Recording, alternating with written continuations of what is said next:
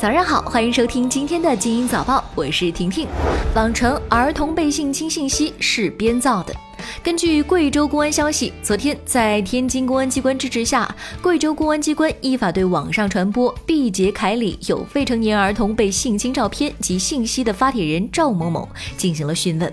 初步查明，网上传播的相关照片都是他从网上收集，也并不是在毕节凯里拍摄的，信息是他编造的，理由仅仅是为了在网上刷存在感和猎奇。目前，赵某某已经被依法采取强制措施，相关工作仍在进行当中。继喜茶飞虫问题，奈雪的茶徒手操作之后，又一网红食品出现了食品安全问题。温州市市场监管局日前发布通告，最近雪糕界的网红产品傲雪牌双黄蛋雪糕被检出了菌落总数和大肠菌群超标。消费者食用大肠菌群超标严重的食品，很容易患痢疾等肠道疾病，可能引起呕吐、腹泻等症状。除此之外，还有东北老哈大板、黑白魔法等多种雪糕不合格的情况。上海垃圾分类最严执法进入倒计时。为了响应垃圾分类号召，上海市民呢纷纷在家中安置各种垃圾桶。上海某淘宝店负责人潘先生说，六月份店铺的垃圾桶销量快速上升，分类垃圾桶的销量翻了近二十倍，每天有一千到两千件的出货量。为了确保每位顾客都可以买到分类垃圾桶，目前已经实行限购政策，每人只能购买一件。据了解，上海市生活垃圾管理条例将于七月一号正式实施。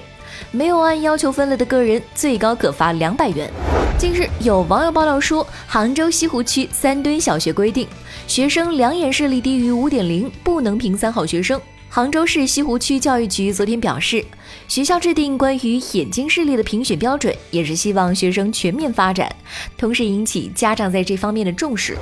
波音七三七 MAX 又爆出缺陷了。美国联邦航空管理局表示，美国监管机构最近发现了波音必须化解的一个潜在风险。在模拟测试中，这一缺陷会导致飞机向下俯冲。美联航周三宣布，已决定将其波音737 MAX 机队的停飞时间延长至九月三号，这将导致八月份大约一千九百架次航班被取消。法国巴黎检察院二十六号发布公告说，经过约两个月的调查，巴黎圣母院火灾初步排除是人为纵火。关于火灾起因的推测包括电力系统故障和未熄灭的烟头等。下一步将会启动由专业人士参与的深入调查。此外，检察机关将会进一步调查相关责任人是否存在玩忽职守行为。在今年四月十五号，巴黎圣母院发生了大火，并严重损毁。近日，河南郑州青台遗址发掘出了北斗九星遗迹，专家确认为五千多年前仰韶文化中期的天文遗迹。遗迹中七个大小不一的罐子按北斗七星形状排列，另有两个罐子放置在两侧。专家表示，当时的人们通过表达对北斗北极星天体护佑的崇拜，祈祷丰收。